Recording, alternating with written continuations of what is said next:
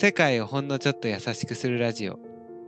この番組はニューヨークの国際機関で働く大久保の頭の中を日本のメディア業界で働く大橋が紐解く番組です。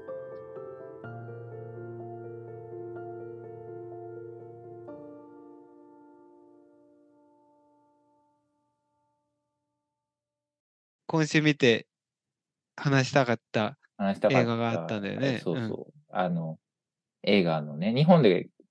最近公開された是枝監督の怪物っていう、まあ、映画があって、うんうん。あの、カンヌ映画祭で、脚本の坂本裕二さんが、まあ、脚本賞を取ったっていうことで結構話題になってたんだけど、まあ、前前から是枝監督の映画何本か見てたけど、まあ、とにかく今回やっぱ、うーん、面白かったし、そのね、あのーいや、構造で言うと、てか坂本裕二さんがもともとその、こういうのを描きたかったって言ってるのが、あの、同じ現象をうん。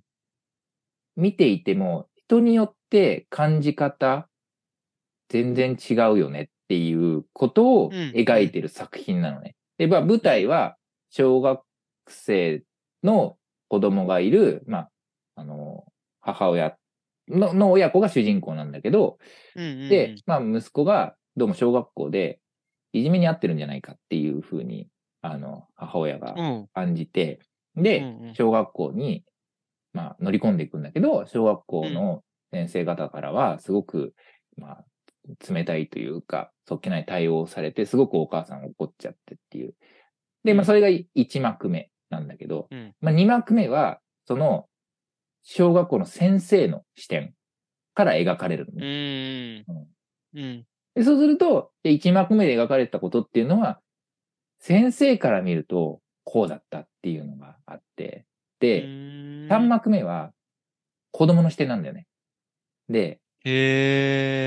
その息子の視点から描かれるんだけど、それはまた1幕目、2幕目で描かれてたことっていうのは、息子から見るとどうだったのかっていうことが描かれていて、まあこの3幕目がすごへい、すごかったんだけど、まあちょっと内容をね、言っちゃうと、うんそれなんで、まああの、ちょっとねアメリカでなかなか見られないと思うんだけど、あの、うん。今ね、なんか、でも、その脚本が、あのー本になって出てるから、まあ、もし、ああ、そうだね。それだけでも、と思うんだけど、まあなんかそのさ、同じものを見てても、なんかこう、人によって全然感じ方が違うっていうのは、やっぱすごくうん、自分が生きてても、常に思うし、それは。うんで、なんか、その、自分、まあ、特にそのメディアで仕事をしてると、でも、こう、伝えるときにどうしてもやっぱり自分のフィルターを通ってしまうことっていうのは避けられないなっていう感覚があるからね。あるから、まあ、その、まあ、そういう意味で言うと、これは自分が取材したものですとか、自分が考えのを通って今言葉にしたものですっていう、その感覚を自分自身持たなきゃいけないなと思うし、まあ、うん。世の中であの伝えられてることっていうのも逆に言うとそういうものなので、だからそ、その、そういうふうに見ていかなきゃいけないなっていうのうを、その、まあ、それを今、子供たちのオンライン教室やってるから、まあ、まさになんかすごい直結しててね、今の自分の仕事と割と、そういう、うー人によって見方って全然違うよねっていう。だからこそいろんなメディアを見て情報を得た方がいいし、まあ自分が発信するときに気をつけようねみたいなことを自分のその仕事の中で言ってるから。でなんかそれに近くて、その映画の中なるど。ほどね。うんそれを、の大事、その違う視点の、うんうんなんか視点が変わるとこんなに違うんだっていうのを、こう、思い浮かばせてくれるっていうか、すごい認識させてくれる映画だったんだね。そうそうそう、だったんだよね。えそう。ー、1幕、2幕、3幕って本当にそういうふうに分かれてるわけ？分かれる。なんかうん。へえ、じゃあ初めの30分とか学校で、うん。次に、へえ、そんな映うん画見たことないわ。あ、なんかね、でもね、これは、そのうん昔の、えーっと、黒澤明監督かな、羅生門っていう映画んんが、うん。あの、そそういう構造の映画で、もう一昔見たことあるんだけど、あんまりちょっと覚えてない、詳しく覚えてないんだけど、その、なんだ、京都の羅生門っていう場所で起きた事件を、あの、それも3人の視点だったんじゃないかな。で、一人の人がこう言ったんだけど、でも次の人はこう言って全然違うの。で、3人目の人はまた別のことを言うんだけど、でもみんな同じ事件を体験してるんだけど、人によって、で、あと、その人自身のバイアスとか、言いたいこととか混じっちゃって、うん、事実がちょっとずつ違って伝えられるみたいなことを、そのラショーモンティが描いてて、うん、そうそう、なんかそういう、なんかそのラショーモンっていうのは結構その、始まりというか、そ、それでそういうスタイルの映画っていくつかなんか作られたみたいな今回のその怪物の評判の中で見たんだけど、なんかでも、その、そういう映画で、で、一個ね、もう一個思ったのが、なんかそういう、こう、人によって見え方違うなっていうのを、なんか最初に俺がすごく思ったことがあって、なんかそれを思い出したのね。えっと、うん、え小5か小6、小5ぐらいだと思うんだけど、うん、なんか、あの、自分が、小学生、小学校の時俺多分、まあ、ちょっと、こう、他の子と浮いてたというか、うんうん、多分ね、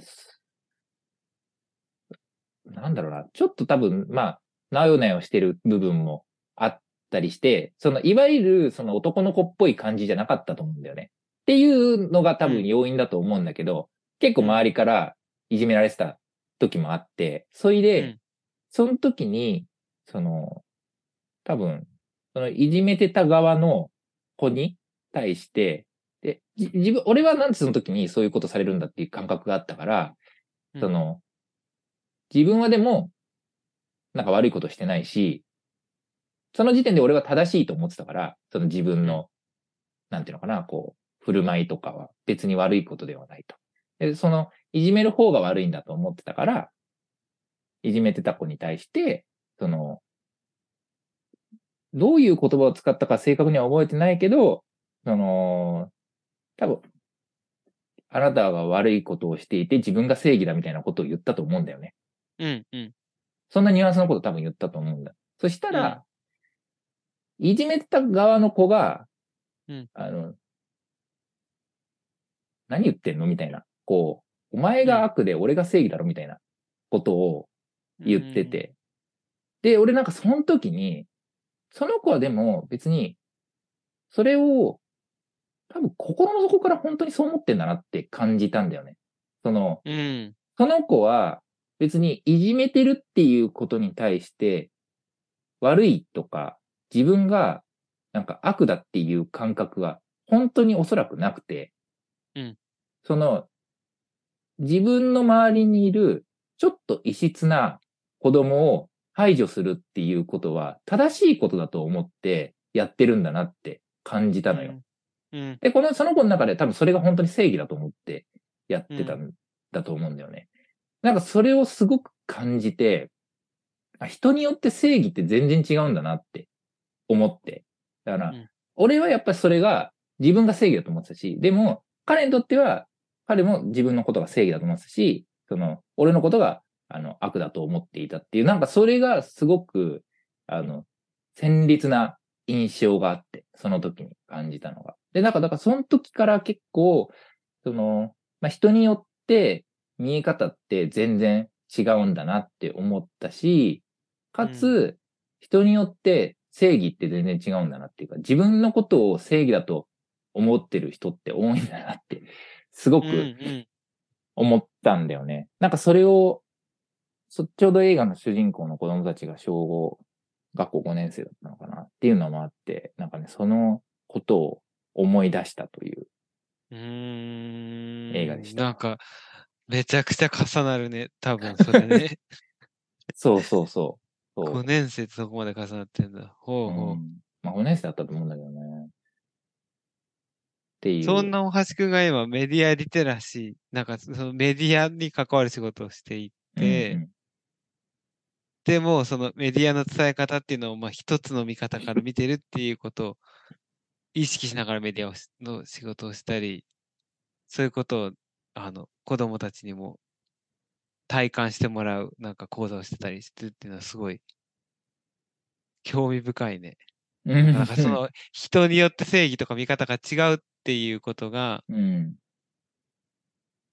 結構その後の大橋くんの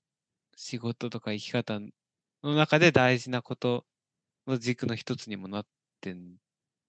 のかな？そうね。いや、その時に、あの、正義は人それぞれだなって思ったのは、結構、ずーっとその後、自分の、なんだろうな。多分、見方の結構、軸になってる気はする。うん。いや、それはだからいろんな世の中の対立とか、まあ、ね、分断とか言われるけど、でも多分それぞれ、あの、信じてることっていうのは、それなりに自分たちに正義があると思って、正しいと思って信じてるっていうことだなっていうふうに思うし、まあだからこそ難しいんだけど、そう、分かり合うのがね、なかなか難しいんだけど、そう、なんかあるじゃん。あの、セカオワの歌にもあるよ。そういう。俺も思ってた。深瀬、深瀬くんが、いあるよねなんかあったよね。そうだよね。うん僕の正義は、あなたの。そう。なんだっけ。なんか気になるね。なんかすごいいい歌詞があったよね。そう。うん。セカオワ、正義。天使と悪魔っていう歌詞かな。天使と悪魔だね。天使と悪魔ね。ああ、あーそうだそうだそうだ。あ、なんか、本当に、そうね。本当に重要な話だね。本当にそんなこうんとを歌詞にしてるね。あー正義を生み出した神様聞こえていますか？あんなものを生み出したからみんな争うんだよ。うん。うわぁ。す。ごいこれ、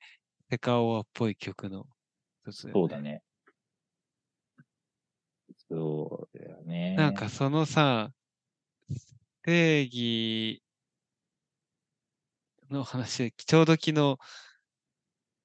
聞いてたポッドキャストがあって、あの、この番組を聞いてくれる、くださってる方が紹介してくれたんだけど、うん。えーっと、なんか、フロリダのうん。学校ですごい、ひかなり悲惨な銃撃事件があって、うん。うん。その時に高校生だった、あの、男の子が、その、まあ、実際銃撃事件の日、なんてその、その高校生だったから、その銃撃事件で、あの、被害は被ってないんだけど、まあ、その現場にいて、と友人を亡くしたりしている、えっ、と、まあ、その高校生が、その後、ハーバード大学に行って、うん。まあもうずっと銃の規制を、銃をちゃんとき規制して、銃で子供が命を奪わない社会になるように、まあ、いろんな政治家への働きかけとか、いろんな活動をしている、まあ、すごい若いリーダーみたいな人がいて、で彼がこうポッドキャストで話をしてたんだけど、すごい彼の中、話の中で、こう今でもの思っ心に残ってるのが、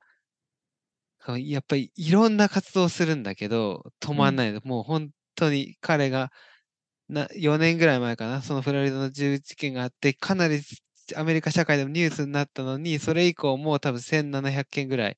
銃で学校で子供の命が生まれるみたいな事件があって、本当に止まらないうんんだよね。いろんな、こう、デモとか働きかけとかをしても。うん、で、彼が自分が一回もやったことなかったんだけど、これはやってみようかなって思ったことがあって、それは、あ銃についてすごい調べてみようと思ったんだって。なんかこう、銃の仕組みがどうなってるかとか、どうやってこう弾を入れるのかとか、どうやって手入れをするのとか、はいはい。いくらぐらいしてどこで変えて、はいはい。まあそういう撃ってみるとどういう快感があるのかとか、なんかこうさ、銃が彼は大嫌いなわけで、その銃によって自分の友達とかが殺されたわけだから。だけど、なんかそれは銃はダメだっていうふうに言ってるだけだと、やっぱり、あの、なんか向こう側の人の主張が見えないっていうかさ、そうのん。自分の正義は銃はダメなんだけど、向こう側では、いやいや、アメリカ人には自由があるべきだみたいな、銃を持つことも自由で、自分の身を守るために必要なべきだっていうのが正義だって思ってる人もいて、なんかそっちの人がの考え方とか気持ちとか、こう価値観とかを分かるためにうんも、その銃に関して、すごいじっくり調べて、なんか、こう、興味を持ってみたりしたんで、なんかうん。それを話を聞いて、うんうん。いやーなんかすごい、こうやっぱ本当に社会を変えようとしてる人、こう自分の正義を押し付けるだけじゃなくて、本当にこうなんだろう、その違う見方でものを見ようとするっていうか、逆側からも見ようとするし、うん。やっぱそう見てると、ややっぱ銃だけじゃなくて、そこの貧困とか、そういう銃が手に入りやすい地域で生まれてくるとか、っていうことはすごいす、あの、荒れてる地域で生まれてきたりとか、やっぱり親がいない環境で育ったりとか、あと精神的なメンタルヘルスの問題もあったりとか、うん。それがこう医療に行けないみたいな、もう本当いろんな社会課題が複雑に絡まってたりとか、こう政治家のロビーとかお金がいろいろ絡まっていて、結局銃乱射みたいな事件に起こってしまうから、かこう、一個ため、なんかこう、一面的にこいつらが悪だみたいなのじゃなくて、こういういろんな要素を解決せんと何も解決しないんだよみたいな取り組みをしてて、あの、いや、なんかそういう、視点の豊富さっていうか、一個のものをいろんな視点から見れる力って、複雑な社会問題を解決するのにすごい大事なんだろうなっていうのを、その人の話を聞いてて思ったわ。うん相手の立場に立ってみるみたいな。そうね。ね。そうそうそうそう。うん。なかなかね、意識しないとできないよね。ほんとそういうことって。うん。ついつい、まあ、そう、自分の考えとか、なん、軸にしちゃうけど、そうだね。本当はだから、相手がどういう感じ方でそういうし思考になったのかとか、そういうどういう環境でそうなったのかとかって、そこを、なんか本当はね、想像力とか含めて、もっとできたらいいんだろうけど、なんかなかなかね、自分も日々できてるかっていうと、なんかあんまりできてないなとかも思ったりするな。そうだよね。うん。なんか普段生きてるとね、そんなことまで意識してたらうんうん。難しすぎて生きれないじゃん。だから多そ分、うね。その、普段は自分の生き方で生きるんだろうけど、うん。そういう映画とかでね、うんこう、ハッとさせられるとかっていう、